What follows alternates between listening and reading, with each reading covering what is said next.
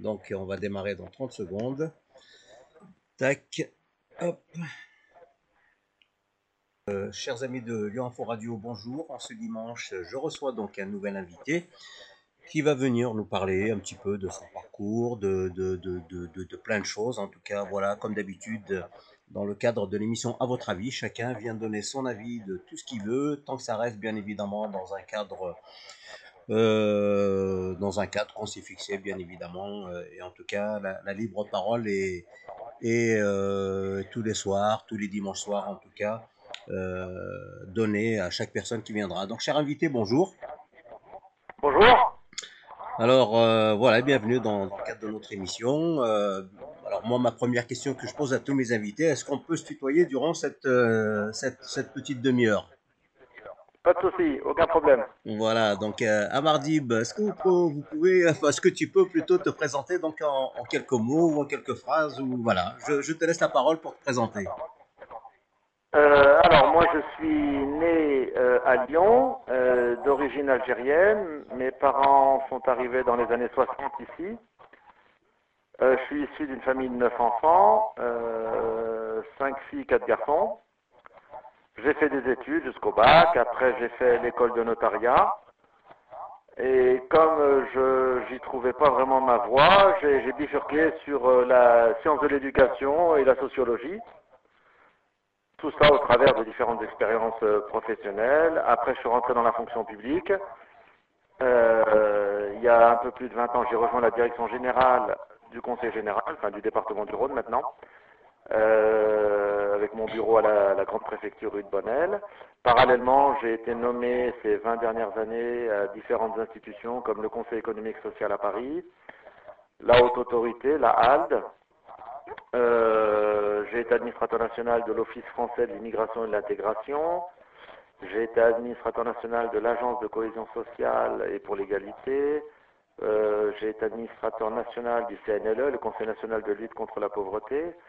Enfin voilà, j'ai occupé, j'ai fait des missions d'études pour la présidence de la République, j'ai travaillé en cabinet ministériel avec Borloo et euh, aux affaires sociales et avec Jean-François Lamour à la jeunesse et au sport notamment. Euh, j'ai écrit plusieurs bouquins, euh, voilà, et depuis un an et demi, je suis juge médiateur international à la Cour internationale de médiation et d'arbitrage, dont le siège est à Genève. Voilà en résumé. Eh ben, félicitations en tout cas pour ce beau parcours. Donc, c'est ce qui veut bien dire que lorsque on, vient de l'autre côté de la Méditerranée, lorsque on est dans une famille où il y a plusieurs enfants, on peut quand même réussir. Oui, tout à fait, bien sûr, bien sûr. On n'est pas, on est, c'est pas parce qu'on est issu de l'immigration qu'on est condamné à échouer dans un pays qui n'est pas spécialement au départ le nôtre. Au contraire, c'est un vrai challenge. Euh, il y a des difficultés, rien n'est facile, mais la vie, dans la vie, rien n'est facile de toute façon. Donc euh, il, faut, il faut croire en soi euh, et puis surtout il faut travailler. Il n'y a, pas de, il a pas de mystère. Euh, il faut travailler, travailler, travailler. Alors pour ceux qui sont, qui sont faits pour les études, bah, se faire des études, se chercher une voie, chercher un métier. pour les autres, on a tous des dons cachés, donc il faut savoir les trouver. Et, pour ça, il faut multiplier les expériences, euh, ne pas avoir peur de mettre les mains dans le cambouis. Moi, moi quand j'étais étudiant à la fac, euh, comme mon père était un simple ouvrier, j'étais obligé de payer mes études durant l'année. Euh, et donc chaque été, je travaillais pendant au moins deux mois. Et j'ai fait plein de boulot. Je travaillais dans le nettoyage, je travaillais dans, dans des entreprises de montage, à la centrale de euh, j'ai travaillé dans le, dans le bâtiment. Euh, j'ai travaillé dans, dans comment dire, une, charcuterie, la charcuterie industrielle. Enfin voilà, j'ai fait plein de choses. Et, et, ça a été très très très bénéfique pour moi parce que bon bah euh, euh j'ai su ce que j'étais ce que j'étais capable de faire et ce que je n'étais pas capable de faire. Et ça me donnait pendant deux mois euh, un aperçu de ce que ce que ce que j'aimais pas faire et ce que je pouvais aimer faire. Voilà, notamment au travers de toutes ces expériences. Donc voilà, donc dans la vie, euh, rien n'est facile, c'est vrai, mais il faut donner les moyens de réussir et pour ça, il faut, euh, il faut faire des efforts euh, et travailler.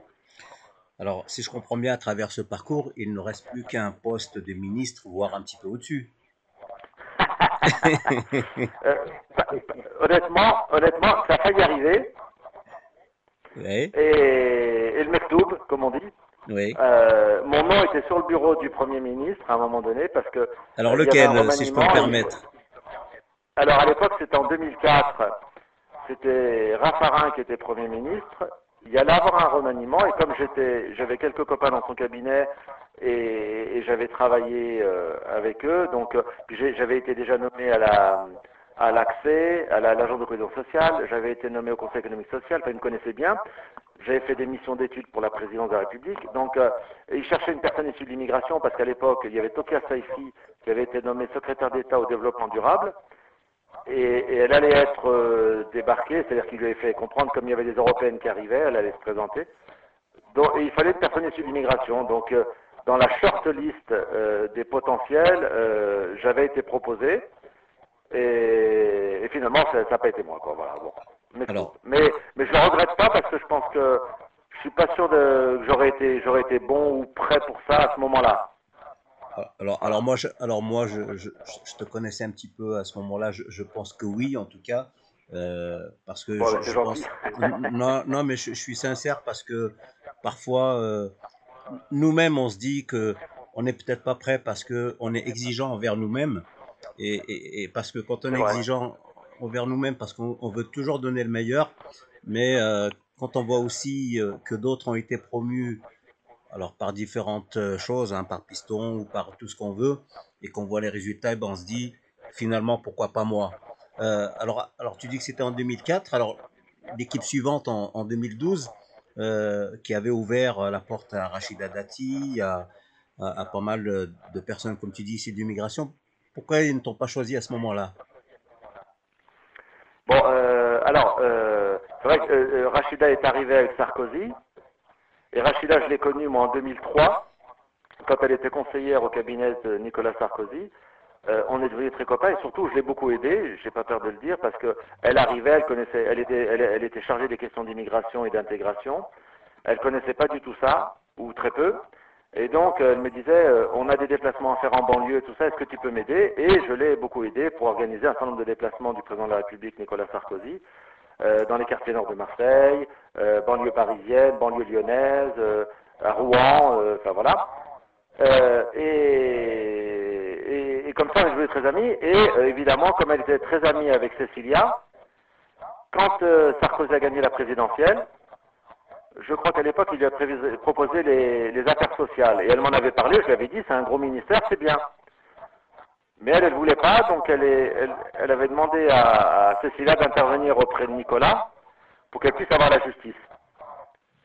Et, moi, je lui dis, tu sais, la justice, c'est casse-gueule, et puis surtout, tu vas te faire un tas d'ennemis parce que la majorité des cadors de l'UMP à l'époque voulaient tous être à la justice, des de Jean et beaucoup d'autres. Et, c'est ce qui s'est passé, c'est-à-dire que dès qu'elle a été nommée, dans son camp, elle s'est retrouvée en face d'un tas d'ennemis qui lui ont savonné la planche et qui l'ont pas aidé durant son, les deux ans où elle a été garde des Sceaux. Voilà.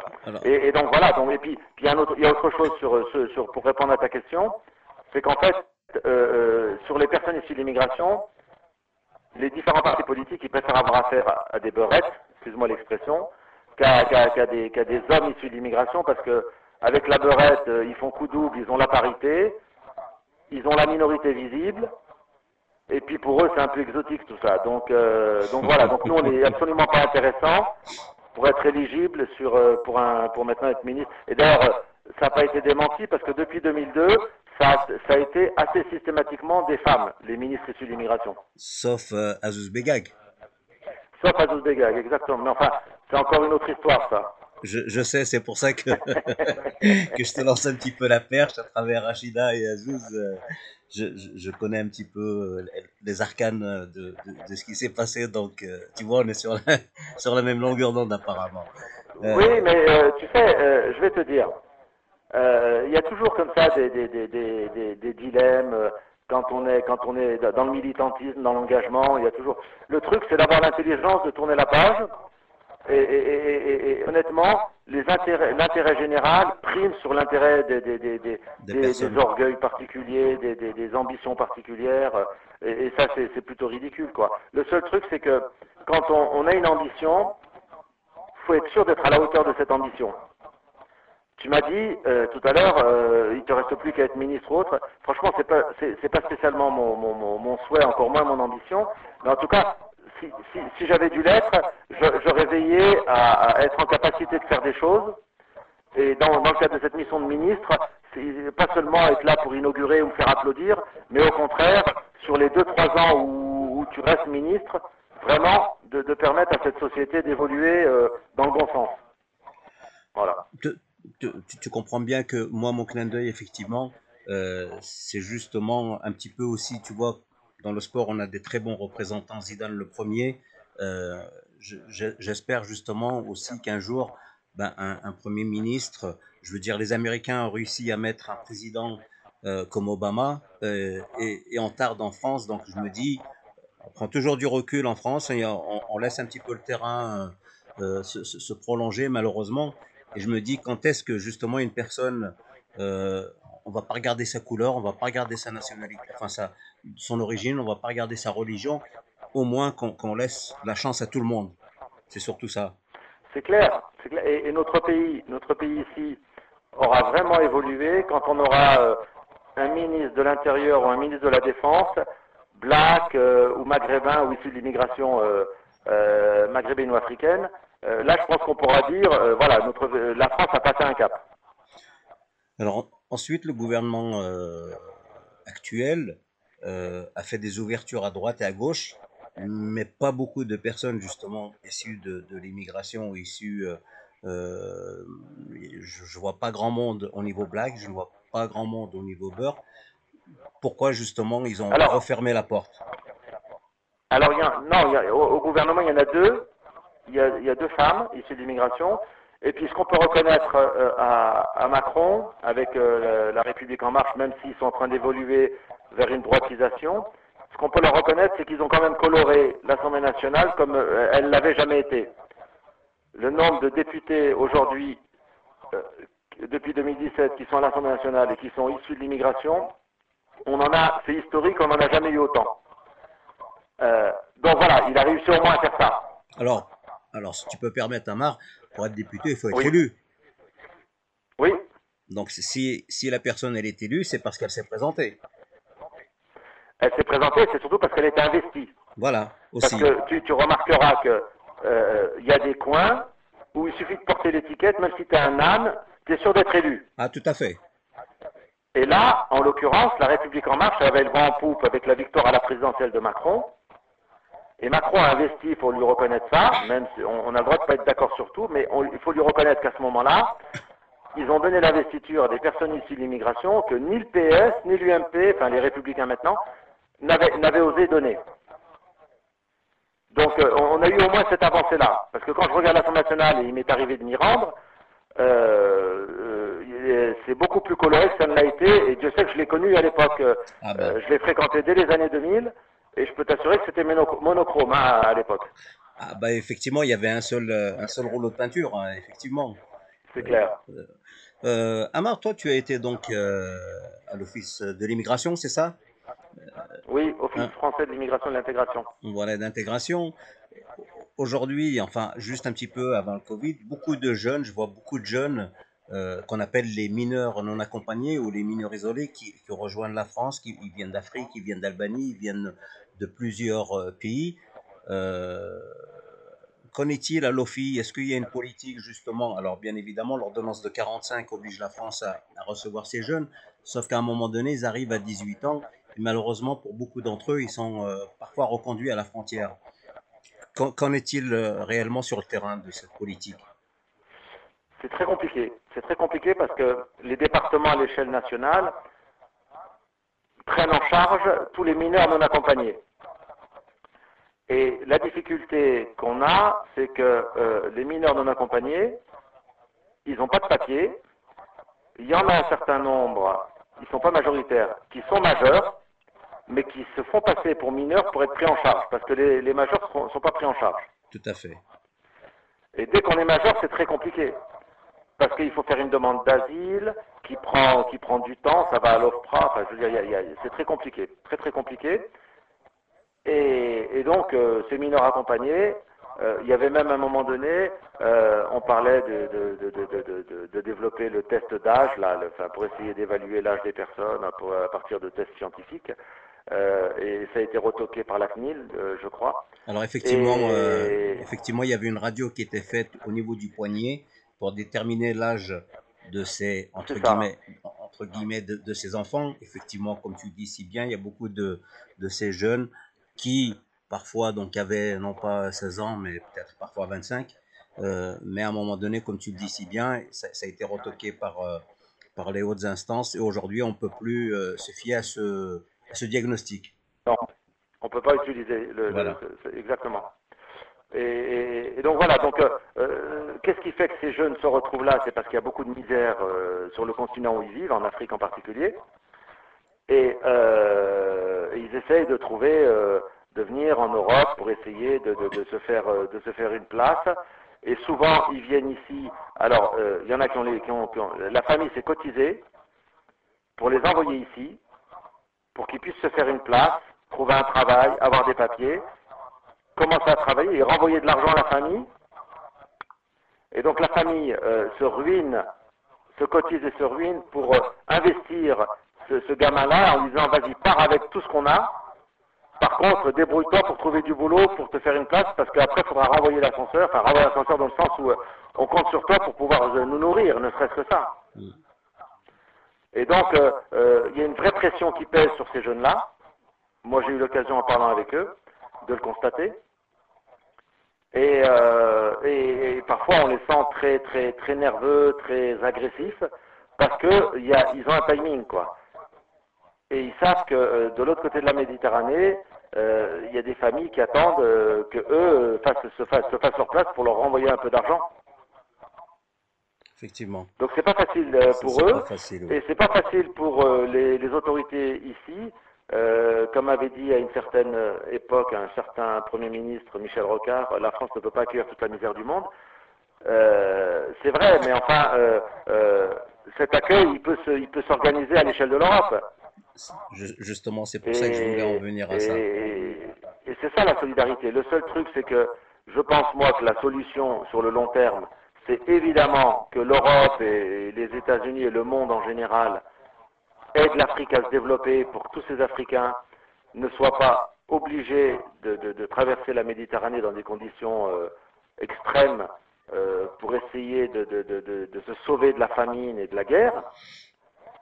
Et je ne comprends pas que euh, depuis toutes ces décennies où on a les mêmes constats, les mêmes analyses, l'Afrique soit encore comme ça livrée elle-même, pillée et exploitée par un certain nombre de multinationales, souvent occidentales, je suis désolé de le dire. Et, l'Afrique ne se développe pas, malgré que c'est un continent très riche et que tout le monde s'accorde pour dire que c'est la destination de demain pour les investisseurs. Ça l'était déjà, mais ça le sera encore plus. Oui, mais de par euh, les terres agricoles dont tu disposes, les minerais, un sol riche, euh, enfin tout ça quoi. Ouais, mais malheureusement, c'est comme d'habitude, c'est qu'une poignée de personnes euh, se, se remplit les poches et le ventre au détriment d'une population qui malheureusement est obligée de quitter le continent. C'est vrai. Alors maintenant, pendant, pendant longtemps, l'Occident a entretenu des dictateurs avec lesquels elle dealait pour piller euh, le pays. Et le dictateur qui avait des comptes en Suisse, hmm. avec euh, la complicité de ces pays occidentaux, euh, bah, il, se, il arrivait à se maintenir pendant 30 ans. Il y en a même 40 ans. Et oui, c'est encore le cas aujourd'hui. Et le peuple, on s'en foutait un peu, qu'il meurt de faim, que le pays se développe pas, qu'il n'y ait pas de route, qu'il n'y ait rien du tout, alors que le pays était, son sol était très riche. Euh, et, on voyait, pendant toutes ces décennies, on a vu les peuples rester, de, se maintenir dans la misère. Mais maintenant, avec les réseaux sociaux, avec l'information qui circule à travers le monde, avec un, certain nombre d'organisations des droits de l'homme et tout, il y a quand même une pression sur les politiques qu'on n'avait pas il y a encore dix ans. Mais cette pression, elle ne suffit pas, il faut l'amplifier davantage. C'est pour ça qu'il faut qu'à l'Assemblée nationale, en France, mais dans tous les pays d'Europe, ça soit davantage coloré avec des personnes issues d'immigration, qui elles sont censées être quand même plus sensibles à la détresse de ces peuples-là. Et une fois que vous, êtes, euh, vous avez accès à l'Assemblée nationale ou au Sénat, vous pouvez poser des questions au gouvernement interpeller le ministre de la Coopération, le ministre des Affaires étrangères en disant qu'est-ce qu'on fait pour tel pays d'Afrique, ou qu'est-ce qu'on fait pas, euh, ou qu'est-ce qu'on fait qu'on ne devrait pas faire, et ainsi de suite. Et là, euh, la classe politique sera obligée de, donner des réponses et ne supportera pas longtemps d'être d'être stigmatisée de la sorte et, médiatisée négativement au travers de ces interpellations. Amar, je t'ai vu aussi à titre personnel euh, t'engager durant euh, ce mois qui vient de passer, c'était le mois du, ramadan, euh, apporter aussi ton aide pour, en direction des défavorisés, en direction des étudiants, pour leur apporter un petit paquet d'alimentation ou en, tout cas un petit paquet pour leur quotidien. Oui, des kits repas. Voilà, tout à fait, kits repas. voilà, à titre personnel. Alors justement, tu as pu de toi-même voir cas sur terrain, c'est pas d'aujourd'hui, hein, mais, euh, mais on est en 2021 et comme tu le dis si bien, il y a 20-30 ans, c'était déjà compliqué. Aujourd'hui, on se dit normalement dans l'avenir, ça va aller mieux et voilà, tu as constaté de toi-même. Qu'est-ce que tu peux nous dire sur, euh, sur euh, cette misère qui, qui, continue de se propager malheureusement? Alors, de tout ce que j'ai fait dans ma vie, je suis fier de, de pouvoir dire ça. C'est ce que j'ai fait de mieux. On a créé avec des amis une association il y a 10 ans qui s'appelle Rencontre fraternelle et entraide. Et on a commencé à faire des maraudes euh, pour apporter un repas, du thé, du café euh, euh, aux personnes qui vivaient dehors, et, notamment les SDF, mais aussi les, familles de réfugiés. il y en a pas mal à travers Lyon. Et on a commencé comme ça, et on s'est développé, un certain nombre de bénévoles nous ont rejoints, et au fil des années, on, s'est sédentarisé à la gare de la Pardieu, à la gare de Perrache notamment, où on distribue maintenant une soupe, euh, plus euh, des fruits, du pain, des gâteaux, enfin il y, a, un peu de tout, café, thé, chocolat chaud. Et aujourd'hui, euh, on a une centaine de bénévoles à peu près au total. On distribue, on fait quatre distributions par semaine, alors qu'on en faisait une au début, il y a dix ans. Et chaque distribution, on a 300 bénéficiaires en moyenne. Voilà qui viennent et nous rejoindre et qui repartent avec leur kit. Ou alors, quand il n'y avait pas le, confinement, on servait sur place. Donc les gens venaient, ils mangeaient, ils repartaient avec euh, euh, le nécessaire. Et, voilà, on distribue aussi des vêtements à ce moment-là. Et on distribue des kits euh, toilettes. Voilà, pour qu'ils puissent faire leur toilette, shampoing, déodorant, tout ça. pour répondre à ta question, c'est vrai que c'est mélangé parce qu'il y a les gens, les réfugiés, qui n'ont pas de papier, qui vivent dehors sans ressources et qui arrivent à trouver des tentes, euh, qui, qui, dorment sous des ponts ou des choses comme ça, et qui viennent pour pouvoir au moins avoir un repas un jour sur deux. Et ils nous le disent, ils nous disent, bah, si vous n'étiez pas là, hier j'ai pas mangé par exemple, vous êtes là aujourd'hui un jour sur deux, donc je mange un jour sur deux. Voilà. Donc c'est assez dramatique. Et puis il y a ce qu'on appelle les travailleurs pauvres, c'est-à-dire c'est des gens qui ont euh, parfois 500, 600 euros par mois pour vivre, des petites retraites ou qui sont au RSA. Et, eux, euh, ben, euh, arriver à, ce qu'on leur fournisse euh, trois à quatre repas dans la semaine, c'est autant de repas qu'ils n'ont pas, pas financé. Donc pour eux, c'est précieux. Et, donc la, la, misère, elle a évolué dans le sens où on a aujourd'hui des gens qui ont un toit sur leur tête, qui ont un revenu mensuel, c'est vrai, même s'il n'est pas très élevé, mais un revenu mensuel, mais qui s'en sortent pas et qui sont jusqu'à euh, en arriver à, calculer le nombre de repas qu'ils peuvent se payer ou pas. Et dès qu'ils ont l'occasion de pouvoir euh, bénéficier d'un repas gratuit, ben évidemment, ils en profitent. D'où le succès de nos distributions et, le monde qui vient euh, régulièrement chaque semaine à nos distributions. Donc, je vais juste rappeler euh, donc le, nom de l'association, Amar, c'est Association Entraide. Rencontre fraternelle et entraide. Voilà, Rencontre fraternelle et on A, on a un site internet, on a une page Facebook, on a un site, euh, une page Instagram. Voilà. D'accord. Et euh, voilà, le site internet, donc c'est www.rencontre au pluriel, du 6, F2E, arrobase, euh, euh, euh, comme, D'accord. Ben, en tout cas, voilà, s'il y a des personnes qui sont intéressées d'apporter leur soutien, s'il y a des personnes qui, souhaitent des informations, qui n'hésitent pas à, nous appeler, même à la radio, on pourra leur donner de nouveau ces informations. Ben écoute, voilà, Mar, on arrive à, la fin de, notre émission. C'est passé très vite parce qu'il y a plein de choses à dire. Euh, je, te remercie infiniment d'être venu. Euh, c'est moi, merci Voilà, nous, raconter un petit peu ton parcours et, surtout, euh, ben maintenant, on n'attend plus qu'une chose, soit les prochaines présidentielles, peut-être une candidature, qui sait. oui, peut-être, pourquoi pas. Ben voilà, en tout cas il faut oser et en tout cas voilà on espère que les choses aussi vont pouvoir avancer sur ce terrain-là et que justement ce qu'on nous prévoit euh, euh, Macron, Le Pen comme dernier euh, rempart, bah, que, cette donne puisse changer dans les mois prochains pour éviter que voilà de, se confronter simplement à deux personnes. Merci beaucoup Amar. Inch'Allah, comme on dit. Voilà. Merci en tout cas de, ta présence et de nous avoir fait partager ce, joli parcours en tout cas. Merci beaucoup. Merci voilà, Au, plaisir. Au plaisir. Au revoir.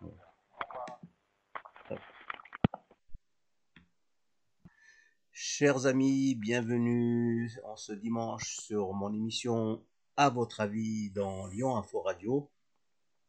Comme tous les dimanches, on reçoit un nouvel invité. Un nouvel invité qui va vous parler de son parcours, qui va vous parler de ses expériences, qui va vous parler de, de plein de choses.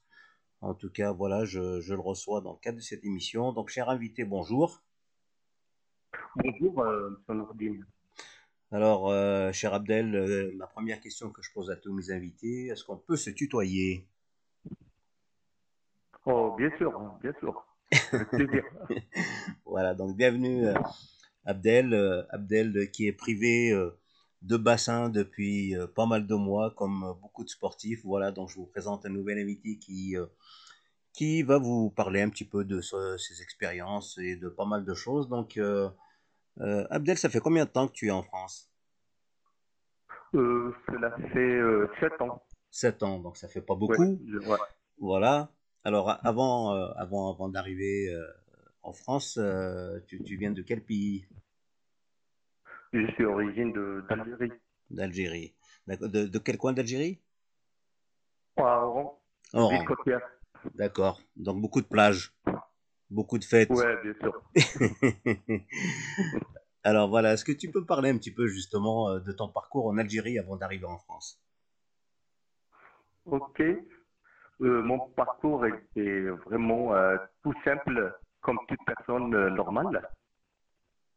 J'ai commencé en jeune âge à s'intéresser à plusieurs sports, le foot, l'athlétisme, la natation et le hand. Le handball, oui, puisque l'Algérie à l'époque, elle était quand même euh, une très grande euh, nation du, du, handball. Bien sûr, bien sûr. Et ma voisine, c'était une championne d'Algérie. Hein. Voilà. Donc, ça, aide à connaître d'autres sports aussi. Puis, et puis, c'est vrai que il faut s'ouvrir à, beaucoup de sports. Et puis, c'est bien de, de, faire beaucoup d'expériences dans ce domaine-là, en tout cas. Bien sûr, bien sûr, ça nous aide à, à développer beaucoup de qualités. Tout à fait. Et à mes, à mes 12 ans, euh, j'ai commencé à vouloir me spécialiser à la natation. Vu que je suis natif d'une ville côtière et euh, on nage presque 7 euh, mois par, an. Hein. Effectivement. J'ai fait un parcours sur plusieurs clubs, l'ASPTT d'Oran, l'ASCMO d'Oran et d'autres petits clubs et à mes 17 ans, j'étais euh, parmi les premiers qui ont euh, participé à la création du club de la natation avec palme, le mmh. CSUO, mmh. C'était une nouvelle discipline euh, en international. Après, ça fait, j'ai eu mon bac à 18 ans et j'ai fait une double formation ingénieur en informatique et entraîneur en crêpes à Oran. D'accord. Ouais. En, tout cas, mon diplôme d'entraîneur en. Ouais, en tout cas, beaucoup de courage déjà parce que faire, faire les deux choses en même temps, ça, ça demande un investissement assez important en tout cas. Oui, oui, oui, parce que euh, les parents, euh, d'autres fois, ils ne voyaient pas beaucoup sur, euh, sur le sport. Être entraîneur, hein. Eh ben oui. dans le sport, bien sûr. Nous, tu iras d'abord à l'école et on verra après. Oui, c'est sûr. on le fait. Et je fais pareillement, euh, pareillement avec mes enfants hein, maintenant. Ah bah bien sûr, c'est le cycle de la vie qui veut ça des fois. Oui, oui, oui. Tu avais raison. Enfin, tu as raison plutôt. Et ouais, donc après, donc après, euh, tu, tu as eu ton diplôme euh, d'ingénieur en informatique, c'est ça? Oui, j'ai eu mon diplôme, euh, après cinq ans, j'ai eu mon diplôme d'ingénieur et j'ai eu en 97 mon diplôme universitaire de sport aussi. D'accord. Depuis, j'ai pris un poste d'entraîneur débutant avec un autre club à l'époque, le CSU. Oui. Euh, je me suis perfectionné euh, avec le temps sur euh, tous les niveaux d'entraînement et de formation. et J'ai fait des formations fédérales en parallèle avec notre fédération algérienne de natation, avec la fédération internationale de natation aussi à la FINA. Et j'ai fait des formations premier degré, deuxième degré, troisième degré au, à la CSA le- aux États-Unis, Association of Swimming Coach, une grande. euh, Donc tu parles anglais aussi? Oui, oui, oui, j'ai vécu un petit peu. J'ai vécu cinq ans à Dubaï aussi. Voilà. Donc, donc, donc ça aide justement aussi Ouais. encore une nouvelle expérience pour connaître euh, d'autres euh, d'autres pays et surtout d'autres cultures et d'autres langues en tout cas. Bien sûr, et d'autres ex- expériences à l'entraînement, dans l'entraînement. Bien sûr. Et donc, et donc les- les- pendant Oui. les cinq ans que tu étais à Dubaï, qu'est-ce que tu, euh, tu exercé dans ton J'étais un métier? entraîneur. Ah, d'accord. J'étais un, un entraîneur euh, dans un club. Oui. Mais, mais à mon époque, c'était pas vraiment développé comme maintenant parce que les piscines activaient que sur des piscines euh, découvertes. Il n'y avait pas une piscine couverte, il y avait une seule. Mm. Et c'était, c'était à quel niveau euh, l'en- l'entraînement? C'était du, du, du régional, du local, Du- nation- Non, non, c'était de départemental, Voilà. régional et un petit peu. Il n'y avait pas, il y avait pas du, vraiment du national, un grand national chez eux chez aux, d'accord. aux années, euh, ouais, aux années précédentes, oui. D'accord. Oui, donc tu as fini euh, les, Ouais. les cinq ans au Qatar et ensuite? À Dubaï, pardon? Euh, suis oui, à Dubaï et je suis revenu en Algérie euh, et, euh, et j'ai pris un poste à la fédération euh, algérienne de natation Oui. et euh, j'étais entraîneur et il y avait euh, un, un ami à moi qui m'a proposé un contrat en France et je suis venu en France après. D'accord. Donc, où c'est que tu as atterri? Oui, je suis atterri, euh, ça fait, cela fait, cela fait sept ans à Nantes Natation. D'accord. C'est un grand club et j'ai travaillé en même temps à l'ASPT de Natation. Donc, à Nantes qui est Euh, connu aussi pour, euh, pour, euh, pour son grand club de foot aussi, hein. Oui, oui, oui, c'est un, oui, une ville euh, sportive, oui, Assez une grande ville sportive. Ouais, ouais. Voilà. Et tout ça, j'ai vu que il fallait faire des formations aussi françaises. D'accord. Et j'ai commencé à refaire l'université. Ah, donc, ah, donc, euh, tu as eu le courage quand même de Euh, oui. retourner à l'école, c'est bien. Oui, oui, bien sûr, bien sûr. Je- ouais, mais il faut pour, pour, pour, euh, pour travailler en France, il faut des diplômes français aussi. Non, mais c'est bien de, de se remettre en question et puis de se dire, eh ben, s'il faut des diplômes, je vais quand même retourner à l'école. Il faut, faut du courage, il faut un investissement, il faut beaucoup de choses en tout cas. Ouais, bien sûr, j'ai remercié ma famille. Hein, Et voilà. toujours pour. euh, ouais. Ouais, et ensuite, donc, Alors, euh, j'ai repassé, j'ai repassé des brevets fédéraux, euh, le premier euh, brevet fédéral 1, 2, 3 et 4. Et je suis aussi maintenant, je prépare mon master à Grenoble. Je salue le laboratoire analyse sport santé à Lyon qui m'a accordé, le temps et le lieu pour faire mes recherches pour mon master. d'accord. Donc, c'est un master en quoi? Maintenant, euh, à l'entraînement sportif. Entraînement sportif. D'accord. Oui, de, ouais, de haut niveau, ouais. D'accord. Donc, avec, avec ce master, on peut euh, en- en- entraîner, je dirais, dans tous les domaines ou spécialement euh, la natation? Euh, c'est pas que pour la natation, c'est pour tous les sports. hein. Voilà, c'est pour tous les sports. Non, mais que, que les gens Ouais, ouais. comprennent aussi quand ils écoutent l'émission, euh, voilà, ça, ça peut donner des idées à, à certains jeunes. Et, et voilà, c'est une ouverture en tout cas qui est, euh, dédié à tous les sports. Voilà. Mm. Et spécialement, moi, je voulais développer notre club parce qu'on a créé un club, cela fait deux ans. Alors, avant d'arriver ici, tu avais un autre club, je crois, avant, après Nantes. Oui, oui. Ah, ah, oui, après Nantes, après Nantes, j'ai fait beaucoup de clubs. J'ai été à Pontarlier. Voilà. J'ai participé au championnat de France. J'ai fait qualifier un nageur au 100 et 200 papillons. Ouais. Et il, euh, ouais, à cause d'un travail acharné, euh, mon nageur, il a commencé euh, à nager sous la minute on sent pas, on sent papillon. D'accord. Et, mm. et, et, toi, dans ce, toi, toi dans, dans, ce sport, lorsque tu, tu, étais plus jeune, avant d'être entraîneur, est-ce que tu as fait des compétitions pour toi-même?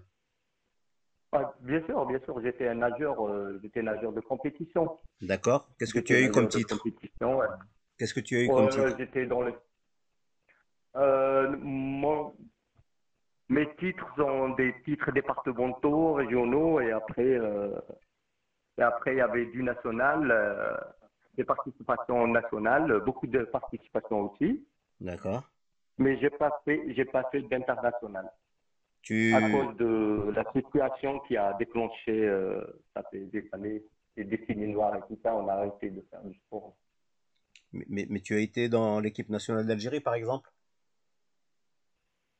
Euh, J'étais sélectionné, j'étais sélectionné, oui. D'accord. J'étais sélectionné en équipe nationale algérienne. D'accord. Euh, faute du temps, faute de la situation, on a arrêté de faire le, des compétitions. D'accord. Donc voilà, tu après un passage donc euh, de quelques années à Nantes, euh, tu, tu, tu, as participé avec d'autres clubs à entraîner des jeunes donc qui ont, qui ont eu aussi des titres ici au niveau, euh, au niveau national en France? National, oui.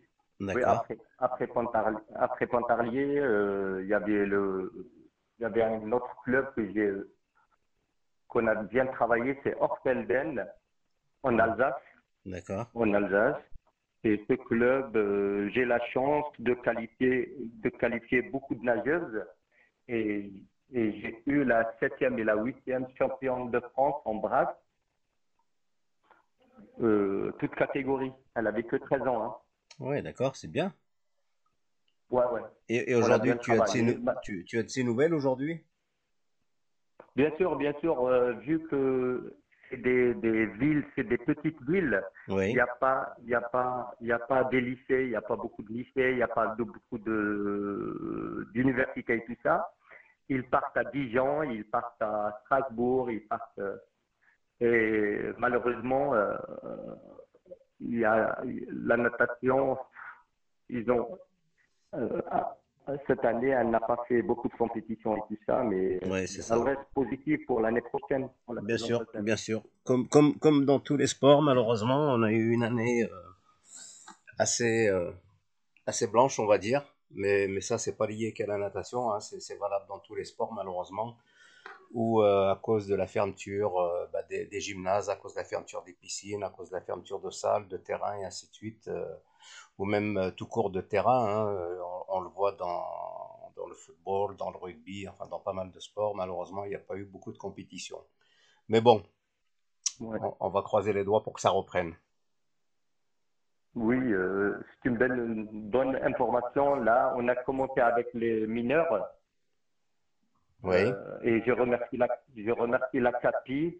Alors, avant, euh, alors, par contre, avant, avant qu'on arrive à ça, justement, donc on, termine sur, sur ce que tu faisais avant. Donc ensuite, tu es arrivé justement sur la région Rhône-Alpes et de, et de l'Isère. Et là, justement, tu as créé ton club. Ton club qui s'appelle comment? C'est l'île d'Abo Natation. Voilà, donc à l'île Labo, l'île Labo Natation, où jusqu'à présent, donc il n'y avait pas de club, c'est bien ça? Oui, il n'y avait pas de club proprement euh, pour les enfants de l'île d'Abo. Oui. Il y avait un club à côté qui était à 59 à l'avier, c'est le CNPI, le club nautique Port de l'Isère. C'est un, grand club qui est actif sur euh, toute la région. Mhm mais malheureusement, euh, il n'a pas beaucoup de créneaux à l'île d'Abo pour nos enfants. Et il propose euh, peu de séances et pas forcément pour l'école. c'est les sections bébés nageurs ou autres, ou, autres disciplines comme l'aquabike, l'aquagym et tout ça. Oui. Et pas pour nos enfants. Alors effectivement, euh, je, je, vais préciser les choses, c'est que Saint-Quentin-Falavier, il y a une piscine, à Villefontaine, il y a une piscine, à la Verpillière, il y a une piscine, à l'île d'Abo, il y en a une aussi, à Bourgoin, il y en a une aussi. Alors toutes, ces villes que, je viens de citer font partie de la CAPI, hein, c'est la communauté de communes euh, de la Porte de l'Isère. Euh, communauté d'agglomération Porte de l'Isère qui, regroupe, euh, je crois, 26 communes au, total. Et c'est vrai qu'avant, le, monopole du, du, club nautique de Saint-Quentin s'adressait à une, une, partie de la population, mais pas à toute la population.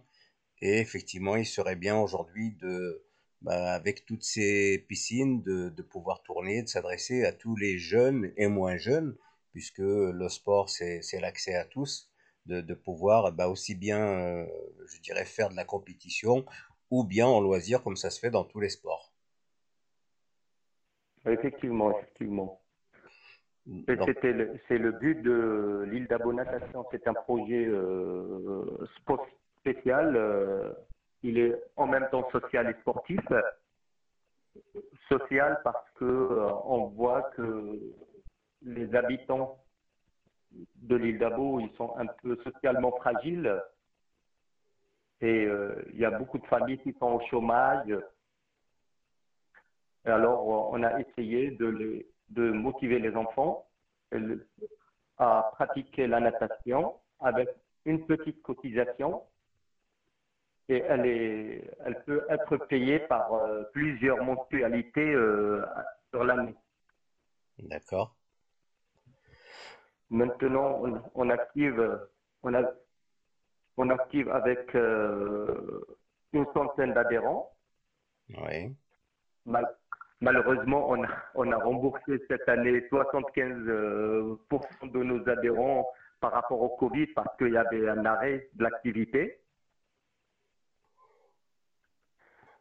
Et euh, ça fait que deux semaines qu'on a recommencé à nager à la piscine galloise de la Verpillière. On remercie là la CAPI et la mairie euh, qui nous ont fait confiance pour euh, redémarrer notre activité.